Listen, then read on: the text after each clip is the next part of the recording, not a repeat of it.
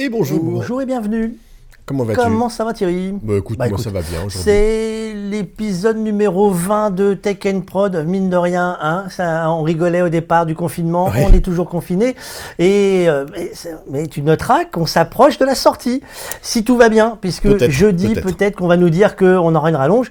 Nous serions avec plaisir encore avec vous s'il y a une rallonge, mais pour l'instant, euh, le rendez-vous numéro 20 de Tech and Prod, donc le rendez-vous de l'actu, de la radio, de la télévision, mais on a élargi le domaine, on parle de technologie, on parle de solutions techniques, euh, parce que euh, on s'est trouvé un peu confiné euh, par obligation professionnelle, et qu'on s'est dit que c'était intéressant de voir comment on pouvait travailler. Et aujourd'hui, je te propose une Et travailler spéciale. différemment. Et travailler différemment. et travailler différemment. Aujourd'hui, je te propose une spéciale. Alors, on va avoir du Sony en software, du Sony en hardware, bref, du Sony. Euh, c'est une marque incontournable dans le monde. euh, et je, vais te donner un peu d'histoire parce que là, il faut comprendre pourquoi on parle d'une marque incontournable. Cette marque, a été créée en 1946 par deux personnes. Il y a un ingénieur, Masuru Ubaku, et un physicien, Akio Morata. Morita, je vais y arriver. Morita, Euh, oui. attention, hein, c'est pas n'importe quoi. hein, un ingénieur et un physicien. Euh, on est loin de- du petit geek euh, de l'époque, hein, attention. c'est d'abord une société de réparation et de construction d'équipements électriques à Tokyo. Et la boîte s'appelle Totsuko. Euh, une fois que tu sais ça, tu apprends qu'en 1955, ils essayent de, euh, bah, de, de- de- de réfléchir un peu à la communication de ce qu'ils vont faire. Donc ils vont choisir le logo Sony sur les produits Totsuko. On va rajouter le logo Sony. Euh, et trois ans plus tard, le changement de nom, donc c'est en 58, et la société devient Sony Corporation. Et donc tu as les logos qui vont évoluer. Exactement. Euh, D'où vient le nom Sony? Le nom de Sony vient de, de deux concepts. Ils ont associé deux concepts. Euh, ça vient de la racine latine, euh, sonus, euh, pour, bah, tu l'as bien compris, hein, le son, Le son. sonore. Exactement. Euh, et la deuxième, c'est ce- ils ont pris l'expression Sony Boy. C'était répandu à l'époque euh, au Japon et ça désignait une jeune personne à l'esprit ouvert et avant-gardiste, comme ce groupe de jeunes qui ont formé cette boîte à l'époque. Euh, alors, ce qu'il faut savoir, c'est que cette boîte, elle a visé tout de suite l'international. Ils se sont dit, euh, non, non, euh, faire des produits au Japon, aucun intérêt, il faut viser l'international. Et en fait, ils se sont dit, il faut marquer les esprits. Et pour marquer les esprits, ce sont les premiers à avoir dit, nous, on va mettre le nom du produit sur Devant. tous les produits. Donc tu devant. Donc tu as Sony sur tous les produits. Donc c'est là où tu vas découvrir tout d'un coup que eh ben, Sony c'est marqué en gros et c'est pas pour rien. Euh, ah, maintenant quand tu poses une question, alors je vais éviter l'historique de tous les produits, euh, on n'est pas là pour ça, mais quand tu parles des, des produits Sony, quand tu poses une question dans la rue, on va plutôt penser, dans les réponses, à des produits sérieux, euh, une société solide. et tout, et tout, et tout, parce qu'en fait, il y a tous les produits, il y en a qui vont dire c'est cher, ils vont dire c'est classe, ils vont dire c'est grand, c'est petit. Moi, je te propose aujourd'hui d'aller découvrir l'univers pro. C'est surtout une marque qui parle à tout le monde. Tu, tu peux parler à un enfant de, de- de notre génération euh, à l'époque, euh, parce qu'on a connu les Walkman. Mine de rien, c'est quand même eux, faut pas l'oublier, qui ont inventé ça. Et puis à, des vieux enfants. Comment? Non, pas du tout. Il y a non, non, pas du tout. Ouais, si, si, tu l'as Euh, et puis des enfants d'aujourd'hui qui connaissent également du Sony avec euh, des jeux, avec euh, tout ce qu'on veut. Donc Sony est une marque internationale Incontournable. et, et- et incontournable pour toutes les générations du monde entier. C'est clair et net. Alors, je te propose d'accueillir nos invités du jour. Allez, c'est parti.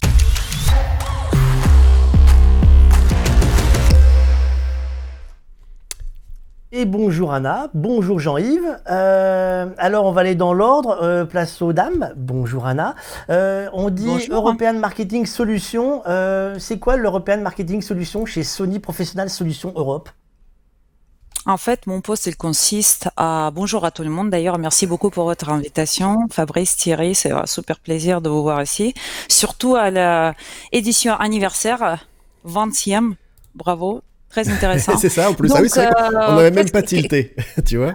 C'est ça, 2020, voilà. numéro 20, donc c'est bon.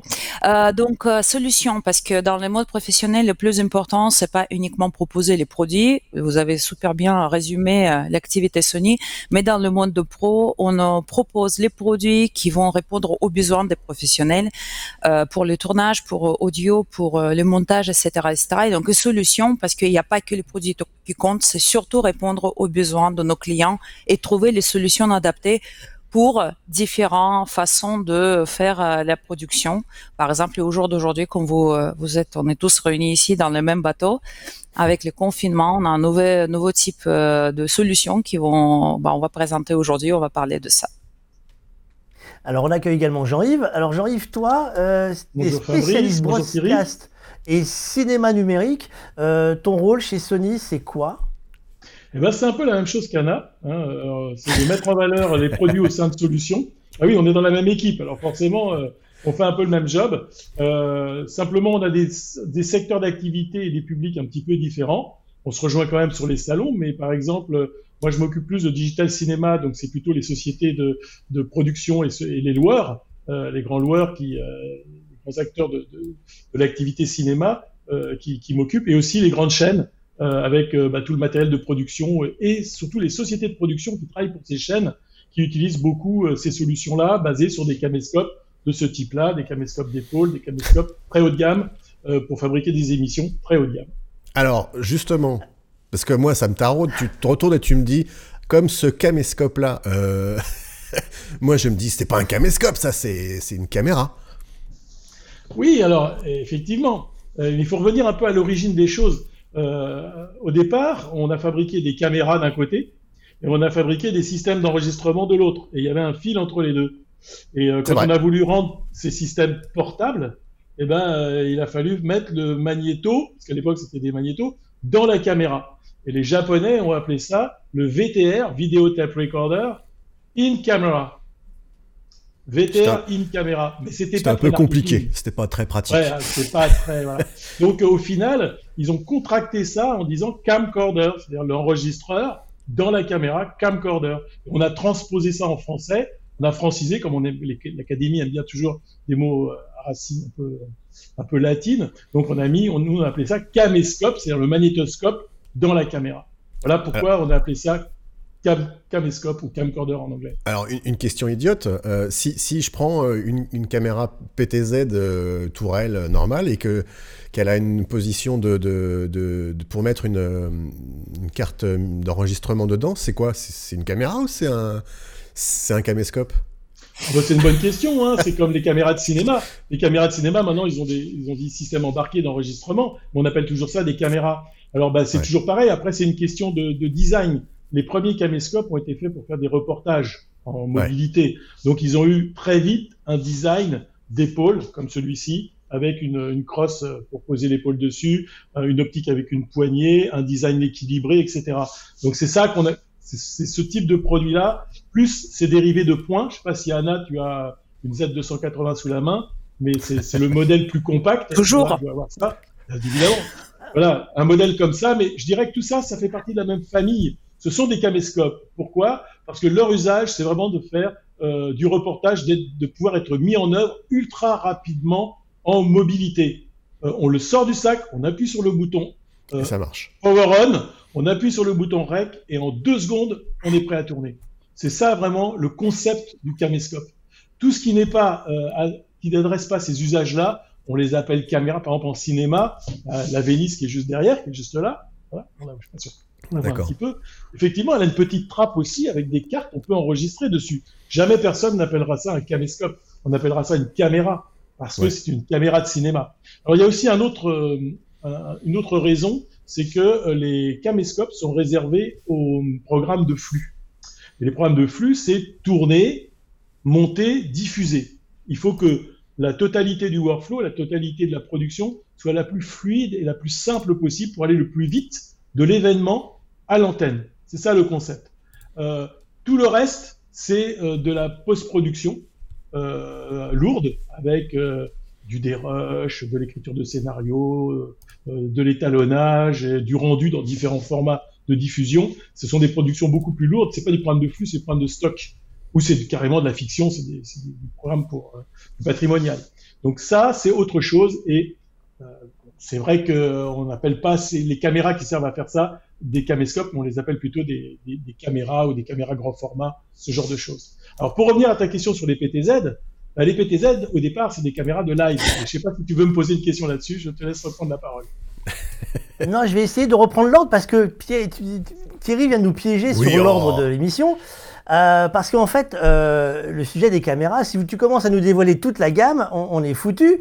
Euh, on- on- je vais vous laisser, je reviens de 10 minutes. Non, il faut, Ça y il faut est, on l'a vexé.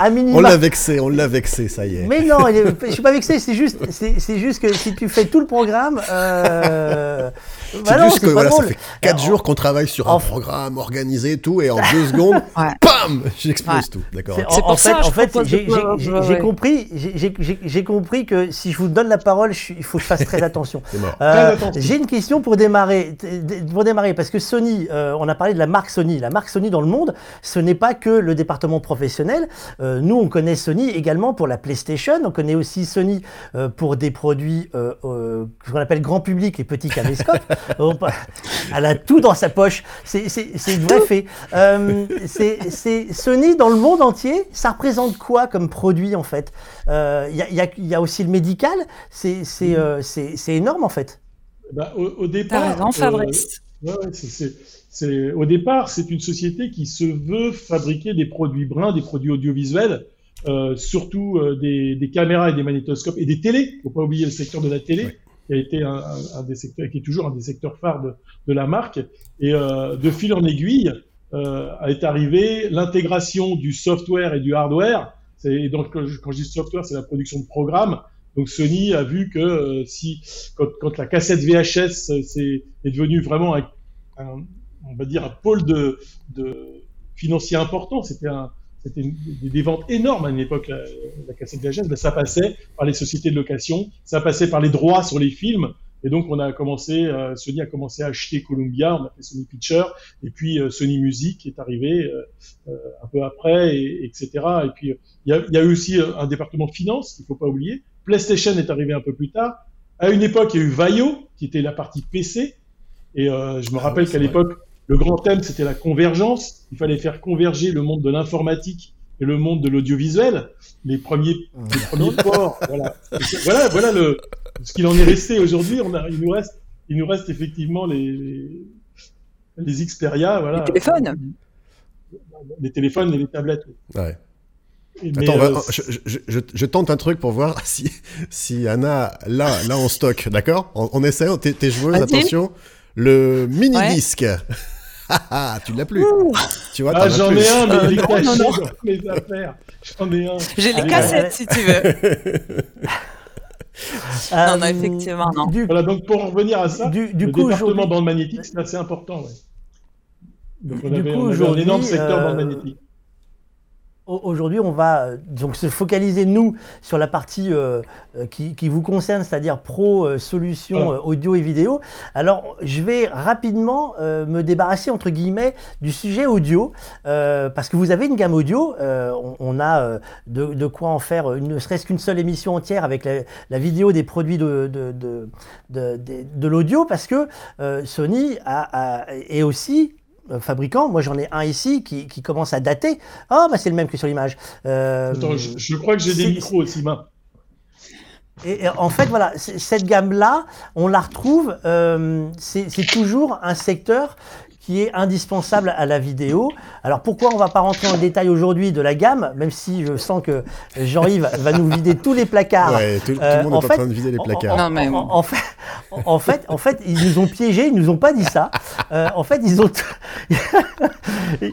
En fait, c'est. J'ai l'impression Chrome. d'avoir. une- C'est une caméra cachée. J'ai l'impression d'être piégé. En fait, c'est euh, effectivement comme tu dis, Thierry. En fait, ils, on pose une question, ils vont tout nous sortir. ils, ils ont pas pu faire le n'ont nab. fabriqué euh, des voitures. Ils ont pas pu faire le nab, tout ça, donc du coup ils sont chauds patates et On ils ont tout, euh, ouais, ils ont tout en stock. C'est ça. C'est ça. On a, on Donc, a en mis fait, tout chez on- nous on- à la maison. Pourquoi on va pas parler des produits audio? Parce qu'effectivement, on ferait un- une émission spéciale là-dessus. Donc, on va s'orienter sur les produits euh, euh, vidéo et, on, s'oriente là-dessus parce qu'effectivement, le confinement a changé notre façon de travailler. Euh, Aujourd'hui, il y a eu une, pre- une première demande, ça a été de, une fois que les activités d'extérieur ont été arrêtées, c'était de pouvoir continuer de produire chez soi. Donc, tout le monde s'est orienté à chercher dans ses placards et on l'a fait comme nous. On a regardé ce qu'on avait dans le placard et dans les petits produits au départ ce sont les petits caméscopes. Donc, on maintenant qu'on a déjà expliqué la différence entre une caméra et une caméscope. Donc, je rappelle, caméra, ça filme, ça filme et ça record. Hein. On sait- J'ai bien résumé. En un Ouais, mot, tu me dis oui de la tête Je, je, je laisse te parler, sinon je suis foutu. Mais je vais, je vais te faire parler, t'inquiète pas, euh, Jean-Yves. Euh, du coup, on a, euh, et, et, je crois l'avoir vu passer euh, dans les mains tout à l'heure de Anna, euh, les produits qui peuvent streamer directement, comme la HXR 80 ou la Z90. Alors, on a le choix, on a soit une vidéo pour la montrer, soit, si j'ai bien compris, dans les poches d'Anna, il y a une caméra. La petite HR 80, c'est la petite caméscope que tu avais. Ah là là là Et c'est mieux que, le, que, que toutes les, les, définitions. Donc là, on est déjà sur des produits qui peuvent streamer directement. Euh, ce sont des aussi, produits hein. qui sont arrivés. Euh... Ah, mais si tu commences à je... me griller à chaque fois, je suis mal barré, euh, Jean-Yves. Jean-Yves, il y a, y, a euh, y a, un truc qui va exploser chez toi qui fait bip bip depuis tout à l'heure, donc je sais pas ce que c'est, mais. C'est de, de, la batterie. C'est la batterie voilà, du Bluetooth. Vois, voilà. Ouais. Ah ben voilà, tu vois, tu vois ça t'apprendra. Voilà. Tu as voulu être en direct, ça t'apprendra. Et mais du coup, cette caméra là, elle a été annoncée à l'IBC euh, la 80. En fait, euh, pour préciser, nous avons deux, deux caméscopes professionnels qui va correspondre à cette besoin de faire le streaming directement à, à partir de caméscope vers une chaîne YouTube ou Facebook.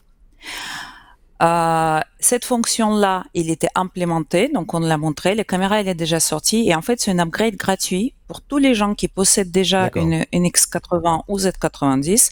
Ils peuvent euh, mettre à jour le caméscope et du coup pouvoir, par exemple, dans le menu directement mettre le, le, les adresses IP de votre de votre caméra avec euh, un nombre de votre chaîne YouTube, etc. et faire les streamings à partir directement de votre caméscope. C'est hyper pratique, très facile à faire. Et l'avantage, c'est que comme on a parlé tout à l'heure, c'est que nous, nous, restons sur les capteurs professionnels. Donc on a, on a les l'image, les qualités de l'image qui va correspondre aux attentes professionnelles et qui va nous permettre aussi d'avoir les facilités, par exemple, de pilotage de cette caméra directement à partir de votre smartphone. Ça veut dire que je peux euh, avoir euh, le caméscope qui va être pareillé avec notre smartphone. Donc, on a une fonction qui s'appelle NFC sur le caméscope. Donc, d'ailleurs, on a une petite N c'est pas parce qu'il fait du café comme Nespresso, mais c'est parce qu'il peut être pareillé.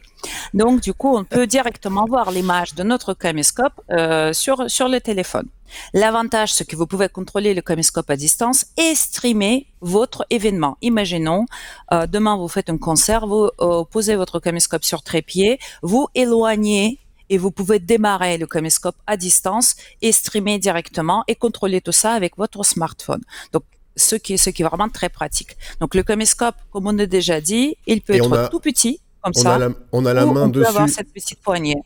Sur, depuis le téléphone, on a, on a, la main sur la caméra avec euh, quel réglage? Juste euh, démarrage du stream et le record ou on peut aller non. chercher d'autres choses euh, comme euh, les ISO comme, euh, On peut changer le zoom, on peut changer les, les, euh, les focus, on peut également, en fait, on a accès au principal au réglage. Ouais. Attention, ce n'est pas une caméra live que vous voyez sur les stades, hein, mais c'est une caméra qui va nous permettre d'avoir le minimum réglage qui est accessible à partir de votre smartphone.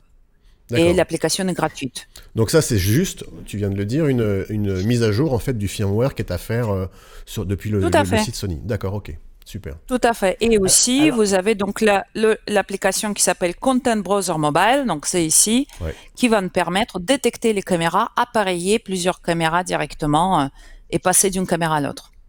Voilà, D'accord. Du coup, alors ça va être c'est jamais hop, simple. Bon. Le, le, hop, faut, faut voilà, viser au milieu. Hop, ne bouge bon. plus. Touche plus. Hop. Ne bouge plus. Voilà. Tout va bien. Ça okay. Là, si je bouge, mon, um, je bouge mon caméscope, je vois que c'est bien l'image. Là, ah, là ça s'est coupé. C'est ah, passé, en, passé en veille. Oh, c'est jamais simple. Non, non, non, ça marche. Le, um, là, on est sur la caméra, le, le, caméscope qui va pouvoir être en live. Euh, chez Sony, vous avez aussi pour les périodes de confinement euh, comme on est, mais pour d'autres périodes également. Vous aviez sorti il y a trois ans, si je me trompe pas, ça doit être trois ou quatre ans, euh, le MCX 500. Et là, je vais m'adresser du coup à Jean-Yves parce que ma petite oreillette m'a dit que tu étais chef produit sur ce produit-là. Donc non seulement tu l'as dans, dans, tes poches, mais hey, vous, vous, avez tout dans les poches. Euh, tu l'as dans les poches. Euh, et ce produit-là, tu le connais par cœur parce que toi, du coup, tu as fait partie des, des développeurs, du testeur pionniers, de, ouais, de, ouais, de, ouais. Bah oui À l'époque, c'est comment on conçoit ce produit-là? Parce que là, aujourd'hui, on est pile poil dedans. On fait, euh, on peut mélanger des sources vidéo, euh, streamer sur Internet, on peut mélanger les sources audio. Euh, mais tu faisais figure entre guillemets presque de pionnier quand vous avez imaginé ce produit-là. Il n'y en a pas beaucoup à l'époque. Oui, alors.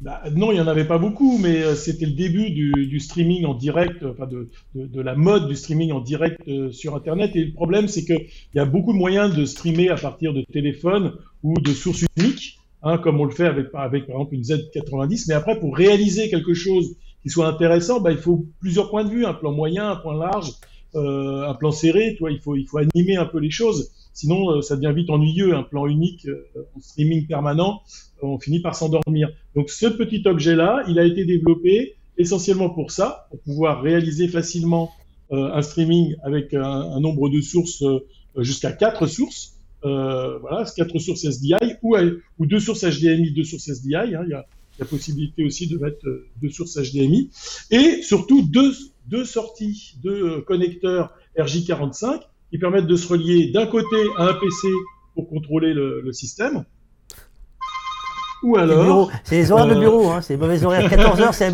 J'ai toujours dit. En fait, on fait. C'est une aparté. J'ai toujours dit à Thierry, 14 heures, on prend le risque. On, on, on, est euh, dans les conditions du direct à chaque fois. Euh, les gars, c'est pas un enregistrement qu'on fait à minuit. Hein, et les bureaux sont ouverts. Donc en fait, c'est moi qui t'appelle parce que j'ai un problème. Non, non, c'est pas, ça. les, deux, les deux fiches réseau, les deux fiches réseau servent, servent à quoi alors du coup? Alors, il y en a une qui sert. pardon de ce côté-là. Il y en a une qui sert à se connecter euh, bah, à un PC pour pouvoir contrôler le, le mélangeur à distance. On peut avoir l'interface déplacée n'importe où en Wi-Fi, en ce qu'on veut. Il suffit de se connecter à, un réseau et puis euh, on peut se connecter dessus et prendre la main. Et le deuxième, il sert, il est réservé pour le streaming. C'est-à-dire si on se connecte sur euh, sur une box, sur euh, sur un hotspot, on peut rejoindre, on peut aller rejoindre le, le réseau Internet et streamer directement. On a, on a trois, euh, trois ou quatre types de, de streaming possibles. On a du YouTube, on a du Facebook avec la version 2.2 là qui arrive, et on a euh, un, un interface qui s'appelle Ustream. Je ne sais pas si vous connaissez mmh. cette, plateforme. Ça permet d'avoir euh, des canaux spécialisés et de, les diffuser. Et puis euh, aussi un streaming dans un, dans un, euh, dans un serveur dédié, par exemple. On peut très bien connecter euh, le MCX500 à Virtual Production dont on parlera tout à l'heure. D'accord. Voilà, tout à fait. Euh, ce produit-là, alors pourquoi on en parle Non seulement parce que effectivement tu le connais bien, mais la mise à jour qui est arrivée, parce que ceux qui l'avaient acheté, il faut savoir que les réseaux, euh, l'une des complications que nous avons aujourd'hui sur les réseaux sociaux, les, réseaux sociaux évoluent. C'est-à-dire qu'en fait, ce qui se passe, vous le savez, euh, comme moi, depuis le confinement, il y a eu des mises à jour de, tous, les, de tous les domaines, un peu partout, et donc Facebook a changé ses règles récemment de, stream, et, et Sony a, a, suivi le mouvement, donc ils ont livré et c'est récent puisque la livraison euh, euh, des, des, firmware a été faite euh, pendant le courant du mois, le mois dernier. On est quand on est, on est mois dernier, on est, au mois de mai, c'était le mois dernier, donc c'était en avril. Oh, la nouvelle version qui permet de, oh, mais je me suis perdu moi avec le confinement, c'est une horreur. ça permet également maintenant de retrouver, donc parce qu'il y avait un moment où Facebook a piégé tout le monde, ils ont changé les règles et puis derrière les machines ne pouvaient plus le faire. On retrouve la, souplesse du produit avec la mise à jour.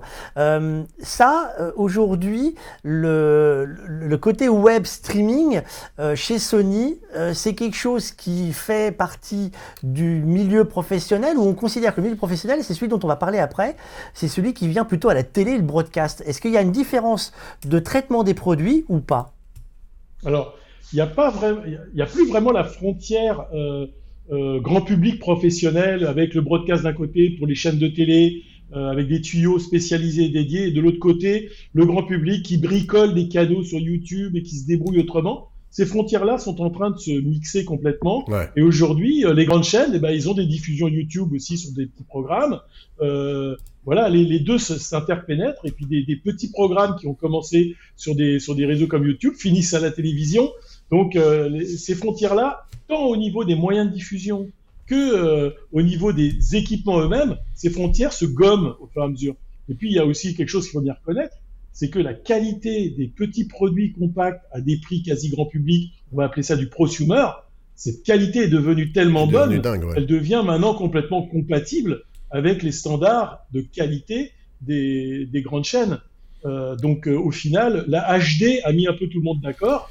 Euh, et maintenant, on va dire que c'est devenu le tronc commun, c'est devenu le, standard commun à tout le monde. Quoi. Oui, puis on le voit, on le voit en ce je- moment, euh, là, depuis le début du confinement. Enfin, c'est l'exemple type euh, où euh, voilà, il y a eu un espèce d'équilibre euh, en- en- entre tout ça. Les petits qui faisaient du streaming finalement font des trucs super quali par rapport à des chaînes de Exactement. télé. Enfin, c'est, ça devient très bizarre maintenant ce qu'on voit depuis. Et les chaînes de télé semaines. sont obligées d'utiliser Ouais, ouais. des outils de streaming pour Exactement. pouvoir ouais. continuer leurs émissions. Et donc dégrader aussi un petit peu leur, leur, leur standard de, de qualité broadcast. Bah, Donc, dégrader euh, tout ou, ça est ou- en train de ouais, ou, ou se dire, euh, Ah, dis donc, euh, regardons ce qui se passe Ah, à c'est- côté parce que euh, oui, finalement c'est pas, pas con mal leur quand truc. Ouais. Ouais, c'est pas- voilà. Donc effectivement, tout ça est en train. Et peut-être qu'il y aura un après en termes de production d'émissions. Il y aura, il y aura un après euh, confinement euh, sur ce genre de sur ce genre de concept en tout cas. Ou, ou une, ou une réflexion différente peut-être. J'a- J'allais justement t'amener sur le confinement. Ce qui est en train d'imposer le, confinement, c'est une, fabrication des, produits différemment. Il y a euh, dans les formats, tu l'as dit, l'HD euh, a nivelé en fait un équilibre entre le gros pro et, les, les débuts, euh, le- les, les- pas les débuts, les, euh, je trouve même plus les mots. Ça y est, c'est parti. Le- les, grands publics, c'est-à-dire qu'on se retrouve tous avec un minimum de qualité qui est standard. Euh, Aujourd'hui, nous avons fait le choix sur Internet de diffuser en 720p parce que on considérait que pour regarder sur un téléphone et ne pas surcharger la bande passante, c'était suffisant pour nous. Euh, on, on constate quand même un, comme une, une sorte de guéguerre euh, ou pas. Euh, Est-ce qu'on est revenu à la guéguerre qu'on a connue à l'époque avec le PAL Secam, avec le 50-60p Alors là, je, veux, je fais appel à, à l'expert que tu es euh, dans ce domaine-là, parce que j'explique pourquoi. Quand nous tournons aujourd'hui euh, en France, on tourne en 50, euh, parce que c'est la fréquence de l'électricité est en, en 50 Hz, donc pour éviter, et pour, tu me dis si je me trompe, hein, je, je suis- je suis Non, preneur d'informations si bon. je me trompe.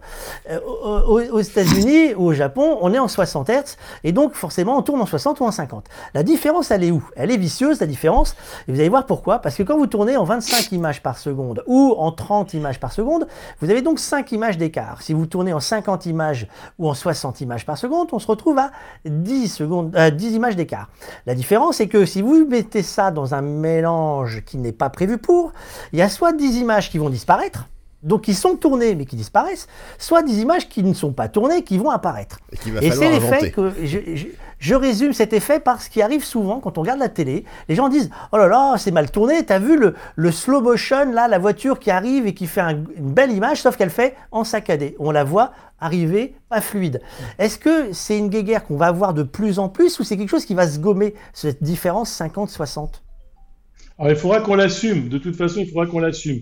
À une époque, c'était techniquement impossible de mélanger. À une époque, c'est-à-dire du, temps de l'analogique et des débuts du numérique, qui n'était jamais que du linéaire sur des tuyaux fixes euh, connectés à des régies fixes. Euh, dans, cette configuration-là, le monde était vraiment coupé en deux par l'Atlantique. Il y avait d'un côté le monde américain qui marchait à, à 60 images, demi-images, parce que c'était du 60 en plus. 60 demi-images par, euh, par seconde, ou 30 images par seconde, et puis euh, l'Europe qui fonctionnait plutôt des petits secteurs, comme tu l'as mentionné, à 50 images par seconde. Et les équipements étaient spécifiques. C'est-à-dire que par exemple, derrière nos magnétos ou nos moniteurs, il y avait la lettre P pour PAL, pour dire que c'était du 50, et rien pour NTSC, qui était le système américain. Et, et vraiment, on fabriquait des magnétos, des téléviseurs, des mélangeurs, tout était complètement spécifique. C'était ou dans un mode, dans l'autre, mais ça fonctionnait pas dans les deux. Arrive le numérique, arrivent les fréquences d'échantillonnage qui sont des plus petits communs multiples aux deux systèmes, et on a pu intégrer dans les produits la souplesse, la, polyvalence sur les deux marchés. C'est-à-dire qu'aujourd'hui, euh, une Z90, une Z280, une Z750, et puis tous les produits que vous pouvez trouver, attention, non, pas tous justement, on va y revenir. Euh, tous les produits, en tout cas chez Sony, en prosumer, sont commutables 50-60 ou 25-30, et certains même 24 pour faire du cinéma.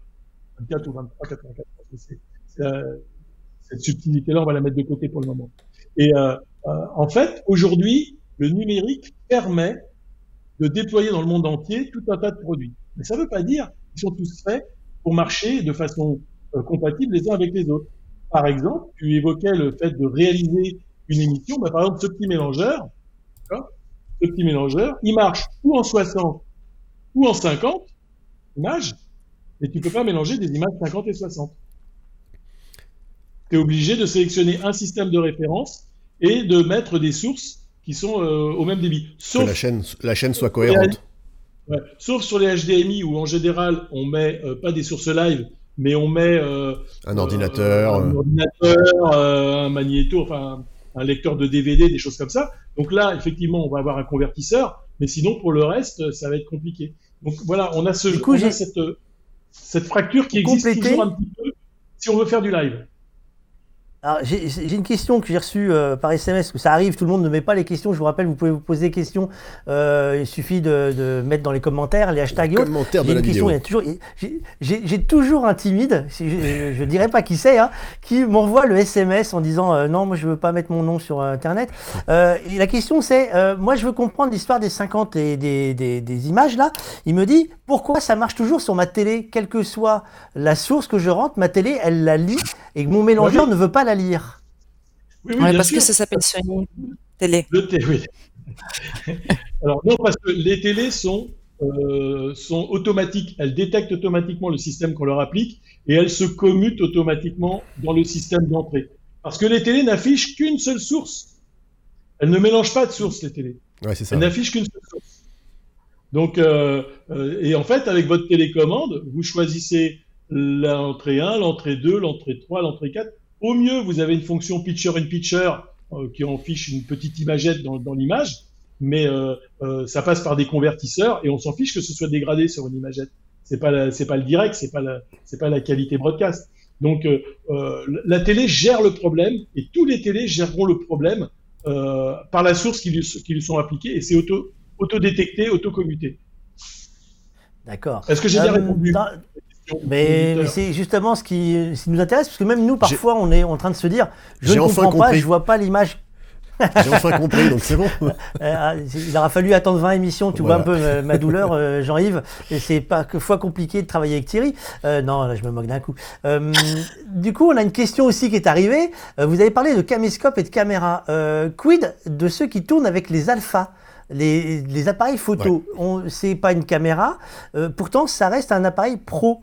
Euh, on fait une différence entre un alpha et, une caméra? C'est quoi? Là, du coup, c'est Anna qui répond ou c'est Jean-Yves?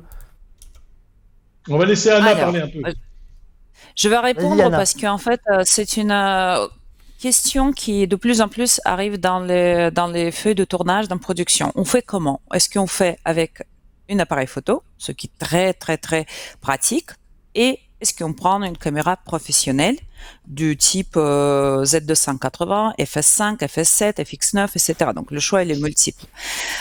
Les questions qui va se poser, quelle image et pour quelle production je veux avoir à la sortie? Et la première chose qu'il faut se poser, c'est quel type et qui va acheter mon produit final? Est-ce que ce sera un documentaire? Est-ce que ce sera le news? Comme une, dans une agence de presse, ou est-ce que ce sera une pub pour la télé, pour le web, etc. En fait, il faut partir de la fin de votre produit final qui va nous ramener vers l'unité de production qu'on va utiliser. C'est quel rendu on veut là, au les final capteurs, Tout à fait. Pour remonter la chaîne, d'accord, ok. Et également, budget. Ça, c'est quelque chose qui est très important. On, on est, moi, je ne roule pas en Ferrari euh, pour arriver à mon travail.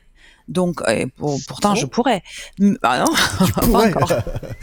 non, mais dans le sens que nous devons adapter nos moyens de tournage à nos besoins. Donc, si demain, je dois tourner une use dans une euh, manifestation, je dois être euh, rapidement avoir une image nette partout. J'ai pas le temps de régler ma profondeur de champ. Je dois avoir les, les automatismes. Je vais prendre le caméscope avec le trois capteurs qui est adapté pour ce type de situation. Ouais. Je vais avoir audio professionnel, je peux prendre les interviews avec les gens directement dans la rue, ça peut être très facile. J'ai pas besoin de appareiller, d'avoir une mixette, les personnes, les preneurs de son à côté, comme ce sera dans le monde de cinéma avec une caméra comme Venice dans laquelle on ne peut pas plaguer un enregistreur pour audio, on va utiliser une vraie ingénieure du son qui va capter le son séparément. Donc tout va dépendre qu'est-ce que nous allons filmer. Et là, les questions qui est très intéressante, c'est mixage de différentes technologies. Nous pouvons utiliser les caméras professionnelles et en même temps, comme par exemple FX9, avoir un petit alpha qui sera monté sur le drone ou par exemple sur une euh, sur un euh, stabilisateur Ronin, etc. ça. Donc c'est très flexible et aujourd'hui on voit en plus de de, de plus en plus les jeunes créatifs et pas que pas que des jeunes mais les créatifs qui vont proposer les mix des des, des, des technicités qui est extrêmement intéressant et euh, les questions de est-ce que je prends un caméscope avec grand capteur ou est-ce que je prends le caméscope avec trois capteurs c'est ça va se poser par rapport à type de sujet que vous allez tourner C'est-à-dire, explique-moi, parce tu- que moi, tu je, parles de capteurs. je, euh, je comprends pas ça. là- Donc, Vas-y, explique-moi. Là, il y a Alors, une différence dans le, ouais. le- dans le nombre de capteurs. hein. On, est, on parle de ça en fait. C'est un fait. capteur euh, qui, qui fera un format avec euh, euh, et trois capteurs. Donc c'est là où on parle de tri CCD par rapport à l'ancienne gamme qui existait avant euh, ou, ou d'autres choses. C'est ça On va rentrer dans ce détail-là? En fait, les capteurs, c'est comme nos yeux. Ils vont transmettre l'information qu'on a dans le qu'on a dans les réalités avec certaines modifications de cette réalité. Donc quand nous avons trois capteurs, c'est ils, ils ont les tailles différents. Donc on a les capteurs demi-pouce, deux tiers de pouce, on a les caméras qui vont qui vont faire euh, différents types de l'image. Les trois capteurs, la gage de ces trois capteurs, c'est que nous avons la possibilité d'avoir des automatismes extrêmement rapides, avoir l'image qui euh, qui est nette partout si on veut le faire. Et nous avons le plus important, c'est l'utilisation des zooms. Donc les optiques qu'on va utiliser, ils vont nous permettre des zooms extrêmement larges. Par exemple, là, on a le, le zoom 17 fois. Dans le dans le question de- d'une caméra qui est derrière Jean- derrière Jean-Yves, on a les zooms qui peuvent aller 30 fois, etc., etc. Donc les questions de zoom, c'est important. Et euh, les grands capteurs, pour avoir le zoom de la même capacité, il faut avoir l'optique qui est extrêmement coûteuse Ouais, Et- ça. qui va n'a pas être automatique parce que là on parle des optiques plutôt des appareils photo, d'optique photo qui sera excellent pour le focal fixe mais pour voir les zooms si je suis en prise de vue documentaire, je suis toute seule dans quelques endroits, je ne peux pas partir avec une valise d'optique. J'ai besoin d'avoir une, une caméra qui sera le plus flexible avec un objectif qui, est, qui, qui va pouvoir faire le zoom, etc. Par contre, je vais faire un tournage de publicité, je vais faire un tournage le corporate, euh, les interviews, etc., etc. Euh, ou je, par exemple, je vais faire une, euh, une euh, bah, par exemple, les, les, les, les documentaires, quand on peut faire le réglage, quand on a assez de staff autour de nous, bah là, euh, type Ushuaïa, etc., là, là, on peut partir sur les grands capteurs. Du coup, dans, dans l'histoire des capteurs, on a une vidéo sur la, la, la Z750, qui est la caméra que Jean-Yves a à côté de lui, qui est une caméra Mhm. de télévision, point de départ, une caméra de- de- d'épaule. Euh, Le là, reportage, dans des le caméras. reportage documentaire magazine. Ah, alors. S'il y a une différence, dans- c'est pas une caméra de télévision, parce que tu considères que les caméras de télévision sont celles qu'on a sur les plateaux, c'est ça? Voilà exactement ce qu'on appelle les caméras de télévision. La plupart du temps, c'est les dispositifs de captation des plateaux et des grands événements. D'accord. Ça, c'est vraiment. Donc là, cette- faire du reportage. C'est- c'est- Cette caméra a été dévoilée euh, à l'IBC euh, en septembre dernière, euh, ouais. 2019. Euh, là, euh, quand on parle de, de plusieurs capteurs, euh, il y a une évolution, on passe à la 4K. La, la télévision, le broadcast doit passer 4K, il n'y a pas le choix maintenant. On considère qu'il faut que les, les outils soient 4K Oui, euh, concrètement, en tout cas, les constructeurs tels que Sony, mais les autres sont la même, dans la même lignée. Aujourd'hui, le système de télévision évolue vers la 4K. Euh, quand je dis le système de télévision, c'est tout le système broadcast dans son entièreté. C'est-à-dire les moyens de production, les moyens de post-production, les moyens de diffusion, c'est-à-dire les automates de diffusion, les systèmes, les systèmes de mise à l'antenne, les serveurs, euh, et évidemment les tuyaux qui acheminent les images jusqu'aux téléspectateurs. Euh, ça vous a pas échappé qu'aujourd'hui, la TNT, la diffusion aérienne, n'est jamais qu'un moyen de diffuser la télé. Je dirais même que maintenant, c'est, je dirais presque le parent, le Ouais. parent pauvre. Hein. C'est C'est la ça. plupart des images, on les reçoit par la fibre, on les reçoit par la DSL, on les reçoit par des moyens plutôt câblés, euh, ou même le satellite. Hein, ça, ça, ça fonctionne aussi comme ça. Mais euh, tous ces systèmes-là évoluent vers la 4K. Donc les codecs évoluent aussi pour être capables de transporter plus de résolution à des cadences plus importantes dans des tuyaux qui sont pas proportionnellement beaucoup plus gros. Sont un petit peu plus gros, mais pas beaucoup plus gros. Et toute cette technologie qui évolue permet d'augmenter la, la qualité intrinsèque des images de télévision vers la 4K. Il y a même un projet qui inclut dans l'UHD, l'ultra haute définition, euh, qui inclut la 8K à terme. C'est un objectif un peu lointain pour le moment, mais euh, pas au Japon par exemple, ils sont déjà Ouais. lancés. Euh, en Europe et dans le monde, on, on est passé de la SD à la HD dans les années 2000. On est passé de la euh, de la enfin du moins, on est passé en production, je différencie. On est passé en production de la SD à la HD dans les années 2000. On est passé en diffusion de la SD à la HD dans les années 2010, 2007-2010 à peu près. Et euh, là, on est en train de euh, rentrer dans la phase de migration de HD vers 4K dans les années, on va dire 2020, mais on, a, on, est, un- on est encore, la HD étant tellement bonne en qualité qu'aujourd'hui, il n'y a pas un besoin Non. impératif. Mais par contre, en captation, les grands événements, les Jeux Olympiques, les grandes coupes de, de football, etc., tout ça est déjà tourné en 4K. C'est toujours lo- l'occasion d'ailleurs, en, général, c'est un point de repère sur les Jeux Olympiques et les Coupes du Monde de foot qui sont euh, sur certains grands- moments filmés systématiquement avec, euh, avec euh, une longueur Voilà. d'avance. Cette année était prévu le 8K, ça va être un peu repoussé pour le coup, euh, sans doute à l'année prochaine. Alors, oui, alors pour, pour revenir un peu sur la différence euh, technologique qu'il y a entre les caméras type monocapteur et type tricapteur, eh ben, c'est un enjeu aussi pour les, pour les fabricants d'être capables de faire évoluer la captation vers la captation très haute résolution.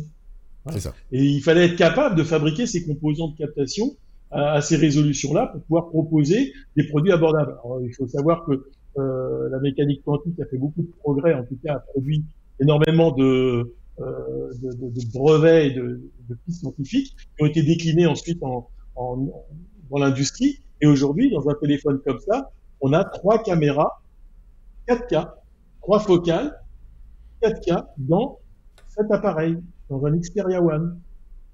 C'est fabuleux. C'est Ah On n'aurait pas imaginé ça il y a 10 ans, on aurait, ou il y a 15 ans, on aurait dit, mais oui, vous allez avoir des outils 4K embarqués dans vos téléphones mobiles. J'aurais dit, ça va pas. Déjà, téléphone mobile, on était au bebop, hein, je vous rappelle, à l'époque. Oui, oui.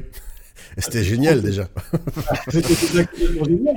On était complètement, on dit, ah, super, on peut téléphoner, on n'a pas de fil au bout, on peut appeler dans la rue, c'est magique. Mm. Bon, fallait pas être trop loin de la borne, mais ça marchait. C'est ça. Maintenant, Là, là, c'est devenu un outil, un outil de téléphone accessoire. ouais. On fait de la captation, on produit des images, on peut même les monter, on peut tout faire. Alors pourquoi il y a des différences entre les petits capteurs qui équipent ça, qui sont 4K, et puis euh, les caméras dont Anna a parlé et les caméras que je présente derrière ben Parce que c'est la finalité. On n'a pas les mêmes euh, caractéristiques euh, de captation avec ces outils-là. Ça vous a pas échappé que quand vous faites un tournage avec un appareil photo, vous avez intérêt à avoir de la lumière. Dès que les conditions, ben, allez voir les vidéos d'anniversaire qui traînent sur Internet. Dès qu'il y a une bougie dans une salle, bah, c'est- nul, on voit plus rien. Bah, on peut avoir de la faut- 4K, c'est noyé dans le bruit. Après, faut passer, faut passer avec des objectifs un peu différents, etc. Mais, mais là, du coup, pour le coup, on, sensibilité. on- on change de catégorie euh, Ah bah. au niveau tu du veux mettre tarif. un objectif différent, bah, il faut changer d'appareil. Voilà, c'est ça.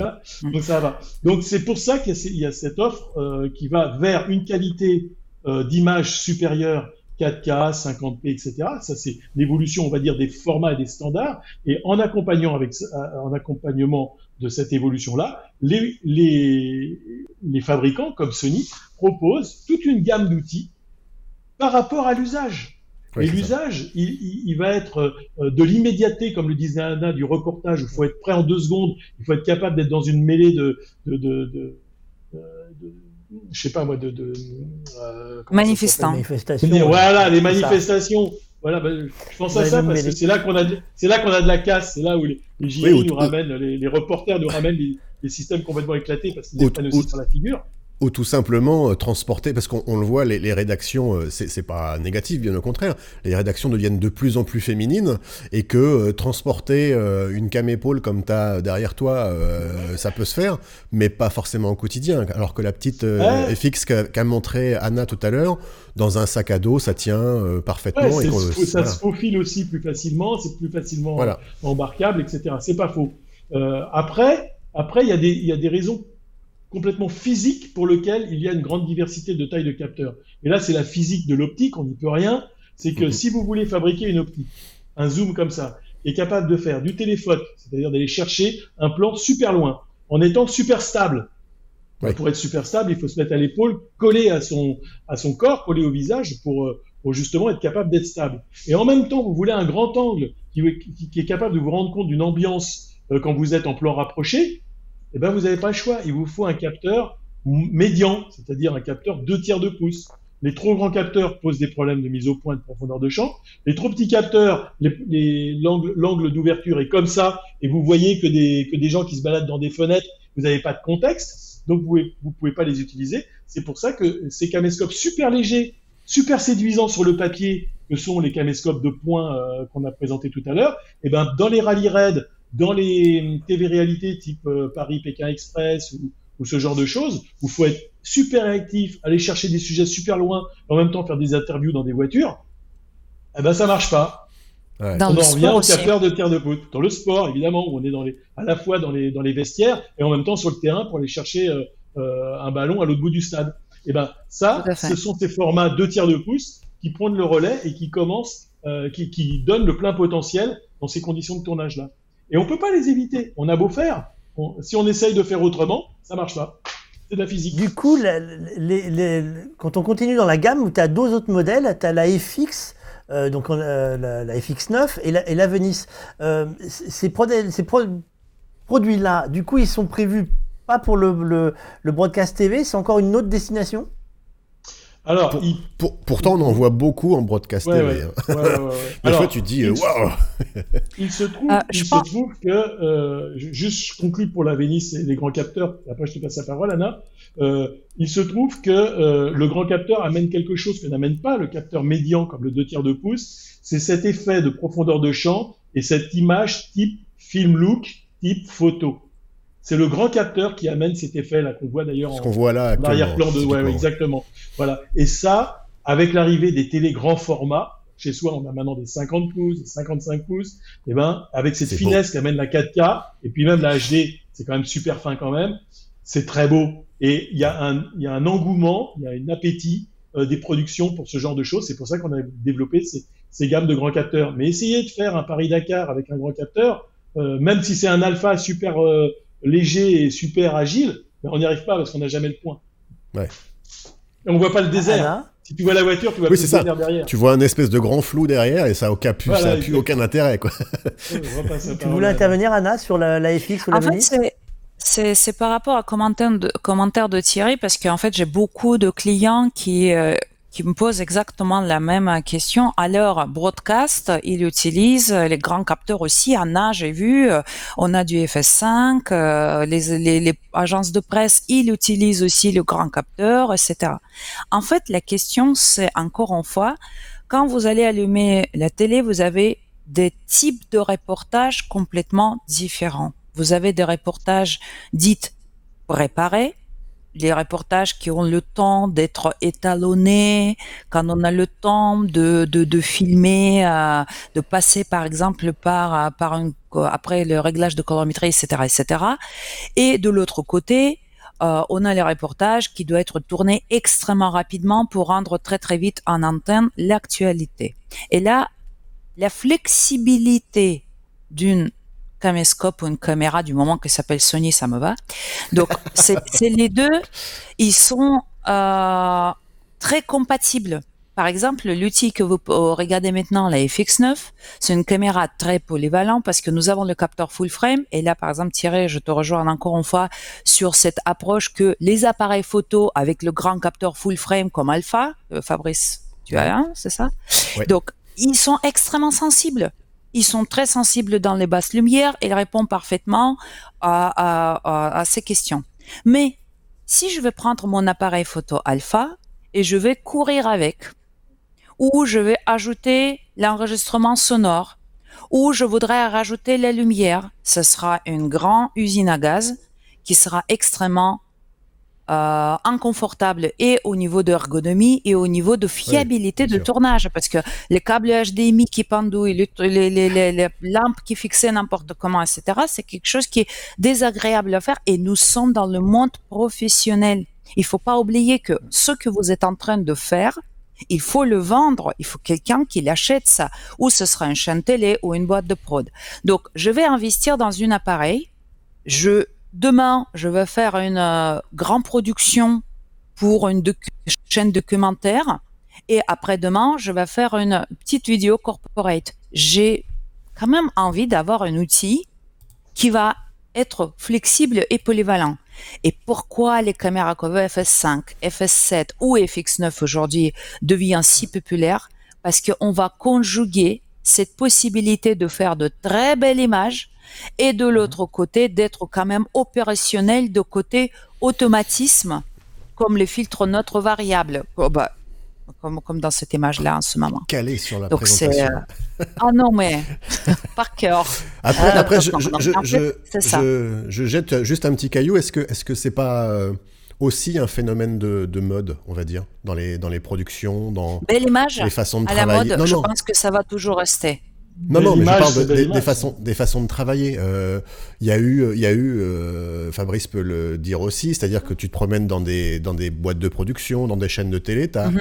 la mode de la, FX, de la FX5, effective, effectivement, tu vois que ça, tout le monde tourne avec ça, et puis euh, six mois après, euh, tout le monde a, a, abandonne et puis va prendre, euh, va prendre autre chose, et puis je trouve ça assez, enfin, je trouve, je sais pas, je rapproche ça à un phénomène de mode aussi. Je pense pas que c'est la mode. Je pense que quand même derrière les productions, il y a les gens, les producteurs, c'est les gens de business. Les gens de business qui savent vendre une image, qui ne vont pas acheter une caméscope ou une, un appareil photo juste parce que c'est maintenant une, euh, une, une personne autre qui l'utilise. Il doit rendre une belle image avec les moyens euh, le plus abordable. Ça toujours, hein, les questions de budget et le rendu l'image, elle est toujours en cours. Et quand on a un produit qui est très euh, complémentaire, en sachant, il faut, faut pas oublier aussi hein, que beaucoup de boîtes de production aujourd'hui, ils sous-louent aussi oui. leur matériel. matériel. Ça veut dire loué, que ouais. j'ai une caméra, je le filme pour un projet, demain j'ai un autre type de projet, ma Je caméra, je peux la sous-louer. C'est une outil de business. C'est Mhm. pour ça on est dans le monde de pro. Donc du coup, euh, les questions elles se posent, et ils se posent ici, c'est que comment je peux amortir le plus rapidement et avec le résultat le plus joli? Je ne pense pas que c'est un phénomène de mode. D'accord. C'est, c'est euh, Jean-Yves, est-ce que c'est le mode par ton avis? Non, c'est pas un phénomène de mode. C'est, comme tu dis, c'est une, c'est une rencontre entre des possibilités techniques qui n'existaient pas par le passé et qui arrivent maintenant. C'est juste rendu possible parce qu'on sait le faire maintenant. On savait pas le faire il y a 10 ans. On savait pas le faire il y a 20 ans. Mais euh, aujourd'hui, je peux m'amuser à tourner sur du média pas cher. Une FS5, ça enregistre sur la carte SD. Une, euh, une FX9, ça enregistre sur la carte XQD. C'est pas des médias super chers. Euh, donc, je et en plus, je peux décharger ça sur des disques durs. Ça coûte pas grand chose. Sony fait des codecs hyper efficaces en termes de compression et de qualité d'image, qui s'appelle le XAVC. C'est le meilleur ratio compression-qualité. Vous avez du 10 bits 422, on y reviendra si vous voulez, mais on a- on- vous avez une qualité vraiment qui peut aller jusqu'à la post-production si on en a besoin. Et en plus, dans votre ordinateur, vous pouvez avoir un logiciel quasi pas cher, un, un Premiere Pro, euh, voilà, il y y a des tas, de, y a des tas de, de- de logiciels que vous pouvez acquérir euh, pour des abonnements ou des, ou des coûts d'achat qui sont vraiment abordables pour des petites sociétés de production, qui fait qu'on peut trier facilement les images et qu'on peut facilement les manipuler, ce qui n'était pas possible par le passé. Donc quand on conjugue ces technologies et qu'on les met dans un produit qui, qui est la rencontre, qui catalyse tous ces facteurs-là, et qu'en plus on produit des outils, parce que Sony, c'est pas simplement des produits, c'est des workflows aussi, c'est des méthodes de travail, c'est des outils de post-production et de diffusion. Et ben quand on conjugue tout ça, on fabrique un produit qui est à la rencontre, à la croisée des besoins des gens, comme disait Dana, de business. C'est-à-dire qu'ils ont une caméra qui, en coût d'investissement, leur permet de s'adresser à un large marché, que ce soit une chaîne de télé, euh, que ce soit un diffuseur qui veut faire un, un- un court métrage pour mettre en salle ou, ou, euh, ou même un long métrage. Il peut le faire. Il peut le faire. Alors, il peut le faire avec un appareil photo, mais il va galérer. Alors, je vais vous amener sur le terrain de l'avenir parce que je vois que l'heure tourne et euh, mais je- on va peut-être finir par prendre un abonnement avec vous deux pour faire plusieurs émissions. On, on en reposera euh, après, mais on, on va on, on posera la question à la fin de l'émission. Mais je voudrais qu'on parle d'avenir parce que en fait là, on, on a vu les produits actuels avec l'évolution des technologies. Euh, vous avez sorti un produit, vous avez dévoilé un produit qui est dans la dans la mode actuelle euh, de, de la remote production, c'est-à-dire piloter une production à distance. Euh, on va s'entendre sur les mots, parce qu'on a déjà parlé de nous avec Thierry pendant ce, confinement de, divers euh, euh, virtual production, remote production, pilotage à distance ou pas. vous avez sorti le virtual, alors que je dis pas, c'est virtual production chez vous, qui permet de, mélanger plusieurs sources, plusieurs flux, mais il n'y a pas que ça, c'est tout un écosystème que vous avez mis en place. C'est l'avenir vu par Sony. Euh, cet écosystème de euh, d'IP, en fait, c'est que maintenant on travaille, on considère que ce sont des flux et puis on, les travaille. C'est ça l'avenir? Il faut, différencier deux choses. Il y a deux choses bien distinctes. Il y a l'évolution de l'infrastructure broadcast qui évolue du numérique point à point vers le numérique euh, sous IP, le numérique réseau, le transport en réseau. Et ça, c'est une évolution fondamentale d'infrastructure broadcast dans, dans, le, dans, le milieu de la production live, surtout de la production live, et dans les infrastructures de, chaînes de télévision, de car régie. Euh, voilà, c'est la façon dont on va transporter et connecter les, des équipements qui produisent des sources live, c'est-à-dire des sources qui sont euh, à l'antenne potentiellement euh, enfin, qui sont synchrones et qui peuvent être potentiellement à l'antenne à tout moment. À tout moment, on peut décider de passer d'une source à une autre. Elles sont toutes synchrones elles sont toutes en phase et elles permettent toutes de rendre compte exactement du même instant, du même, euh, avec des points de vue différents, des angles différents. Donc ça, ce, mode de connexion IP va remplacer au fur et à mesure l'ancien mode qu'on appelait SDI, Serial Digital Interface, et qui était du point à point, c'est-à-dire qu'il fallait connecter euh, l'arrière d'une caméra avec un BNC sur un routeur physique avec une entrée qu'on devait adresser. Voilà, il y avait toute une, tout un câblage à faire. Hein, voilà, des BNC comme ça. Donc là. Ouais. Et, là, c'est ce que j'appellerais, c'est numérique, c'est numérique, mais c'est du point à point. C'est-à-dire, c'est votre câble qui dit d'où ça part et où ça arrive. Avec l'IP, c'est plus comme ça.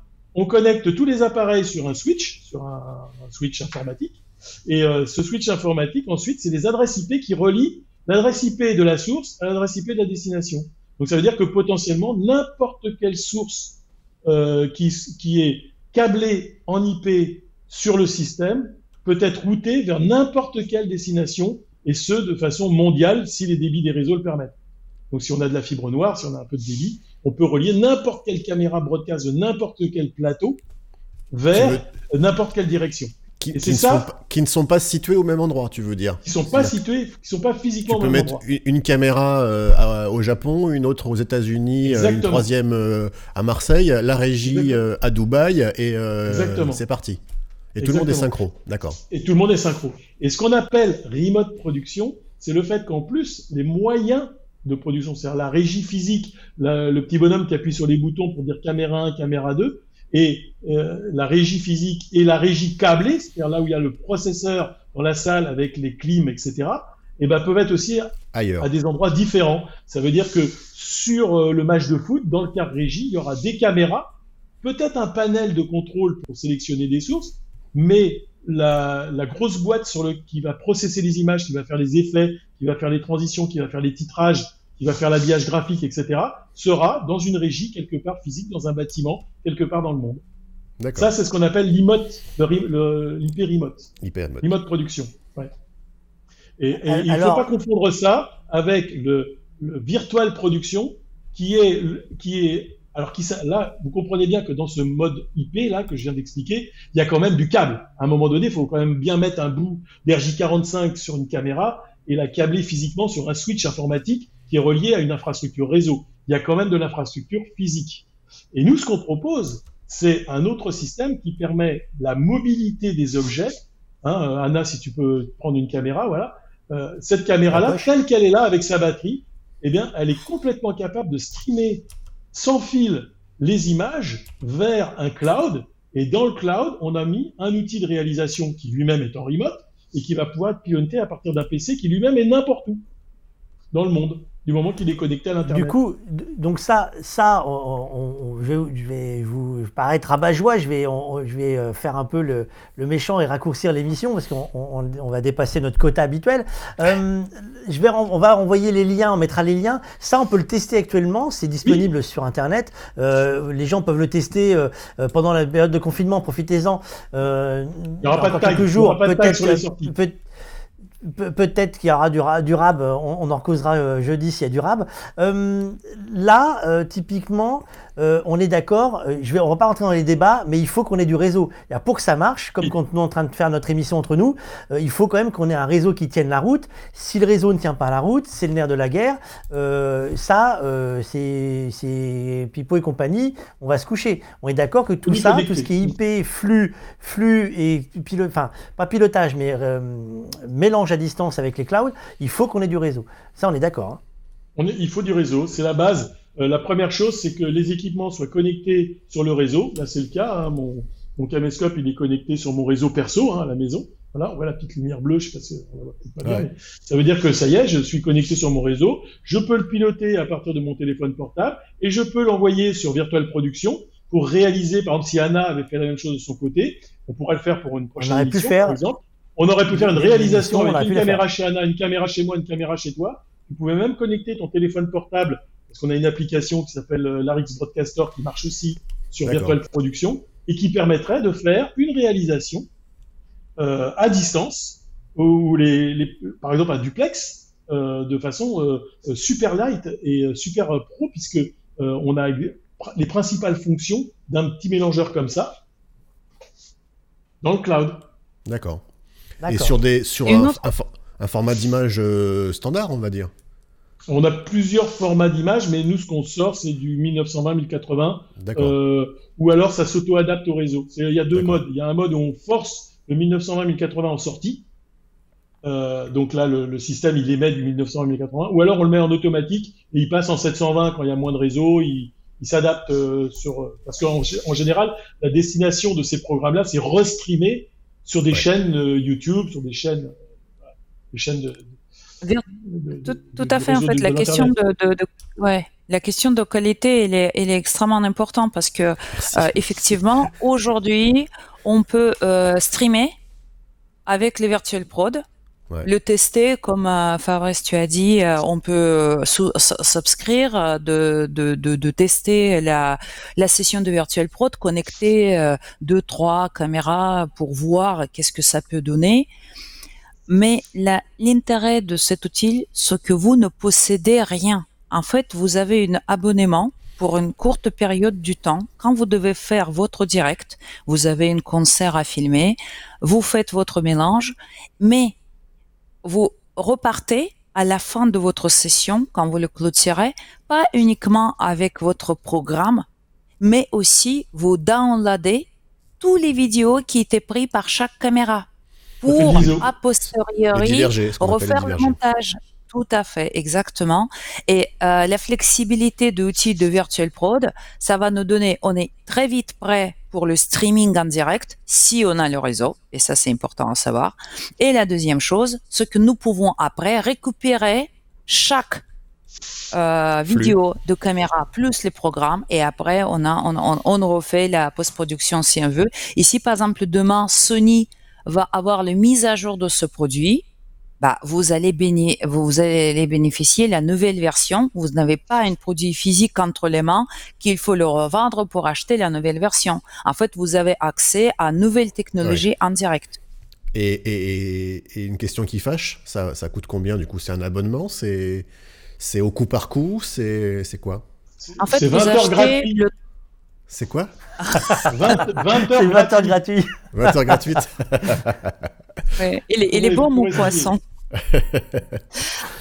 en fait, euh, ça va dépendre de votre temps d'antenne. Vous achetez le temps du direct. D'accord. Ça veut dire que le temps que vous connectez vos caméras, vous préparez, parce que vous pouvez aussi intégrer les vidéos. Par exemple, là, les vidéos qu'on a montrées au niveau de produits, etc., euh, c'est quelque chose que vous pouvez précharger dans l'espace cloud qui est associé à Virtual Prod pour après le diffuser. Donc, ça va dépendre du coût de votre de votre euh, direct, combien il dure.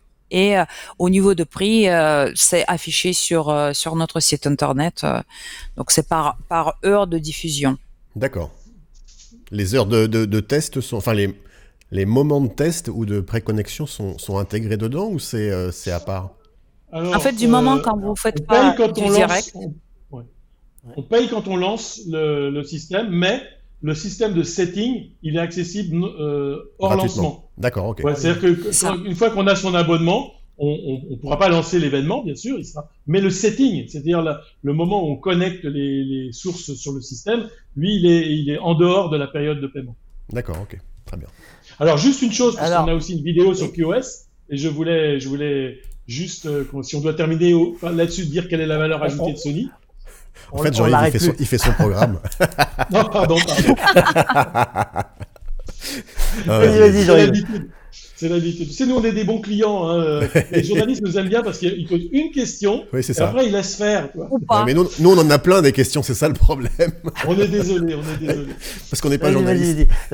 La prochaine fois, on se Là, Mais principe, juste pour ouais. expliquer quelle est la, la valeur ajoutée de Sony. Évidemment, ce genre de système, Sony n'est pas le seul à le faire. Il y en a plein qui existent. Mais notre valeur ajoutée, elle réside en plusieurs points. Et le premier point, c'est un brevet sur le système Quality of Service qu'on a développé, qui est un brevet Sony. Alors, Quality of Service, ce sont des, services qui existent déjà sur le streaming sur Internet.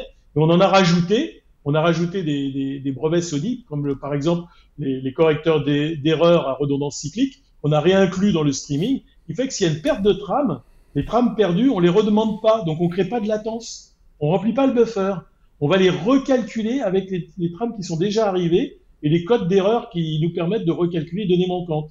Et donc du coup, on arrive à maintenir un délai par rapport au live de 1,5 à 3 secondes maximum, ce qui est complètement dans les canons des duplex de télévision aujourd'hui. Et en plus, on fait ça qu'avec une seule carte SIM. Alors que euh, les solutions concurrentes parfois utilisent 5, 7, 8 euh, cartes SIM pour le même résultat. Euh, donc on a ce, on a cette, euh, cet avantage. Et euh, le, le, le deuxième avantage, c'est qu'on maintient audio et vidéo euh, en phase. Et on est en train de développer, là, on, on l'a annoncé pour le NAB, on est en train de développer une version de Virtual Production qui permettra euh, d'avoir un Genlock, Duplex. un, fra- D'accord. un frame synchronisé pour être capable de faire des duplex avec des images euh, qui soient parfaitement en phase les unes avec les autres. Alors, moi, je donne rendez-vous. Donc, dès que ça c'est prêt, tu nous appelles parce que ça, nous, on veut le voir. Voilà. Euh, on se fera un feu d'artifice exprès pour deux. nous. C'est ça, je pense que c'est pas fera une c'est- démo. c'est exactement ce qu'on Ouais. veut. Bah voilà, on fera même plus qu'une démo, enfin qu'on discute. On va discuter parce que euh, vu que tu- t'arrêtes plus, on va discuter de ça sérieusement. Je vous remercie. On va, euh, il y a des questions qu'on n'a pas pu euh, aborder parce qu'on avait déjà prévu un gros sujet en prépara- préparant l'émission. Il y a des questions, on va vous les envoyer tranquillement.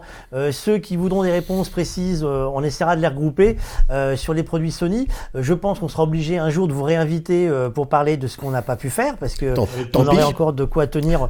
euh, on aurait encore de quoi tenir 3 ou 4 heures. Mais là, je pense qu'ils vont tous me détester à force. Euh, merci beaucoup Anna, merci beaucoup Jean-Yves. Merci. Thierry, moi je te donne Merci rendez-vous vous. euh, vendredi. Euh, vendredi, euh, figure-toi que vendredi, ce qu'on va faire nous, euh, du coup, on va inviter personne. Euh, on va parler que de nous deux euh, parce qu'on va faire un simple. débrief. Bah oui, ça, ça se passe comme ça. On est capable de, on est capable de s'engueuler aussi. oui, hein. de- on n'a pas besoin d'avoir Jean-Yves pour parler trois heures. Euh, nous, on peut y arriver tout seul. On va faire un débrief de ce qu'on a fait pendant les six semaines, sept semaines, huit semaines, je ne sais plus compter, de confinement. Depuis, depuis, ça sera la 21e, 21e 21e. émission. On fera un débrief sur ce qu'on a testé. On a testé plusieurs choses. On a testé des choses qui nous ont rendu service, des choses qui n'ont pas fonctionné, des choses qu'on a cassées, euh, des choses qui euh, finalement euh, bah, vont pas traîner longtemps dans le placard. On va vous en parler. Si vous avez des questions, voilà. Donc si vous avez pas. des questions sur comment on a réussi à faire une si belle image avec Anna aujourd'hui, ou avec nos autres invités comme euh, Thomas Soto, ou tous ceux qu'on a eu depuis 20 épisodes, euh, je rappelle que d'abord, tous les épisodes sont disponibles sur la chaîne YouTube, vous pouvez vous abonner. Tous les épisodes sont disponibles également pour ceux qui nous connaissent sur Facebook. Euh, et si vous avez des questions précises sur comment on a fait pour faire cette émission, n'hésitez pas, on peut les prendre dès maintenant euh, sur les, les différents liens. On se retrouve vendredi, ça sera à 14h, pareil. D'ici là, on reste confiné et on, on va essayer timidement de s'équiper pour se déconfiner. Oui. Euh, entre-temps, euh, jeudi, euh, notre euh, gouvernement nous dira ce qu'on a le droit ou pas de faire, mais ça. on va se préparer, donc il faut qu'on se rase, euh, tout ça, tout ça, tout ça, tout ça, pour être pour, pour être prêt à sortir. Euh, À bientôt. là, donc, euh, À- restons confinés. à dans Allez. deux jours, exactement.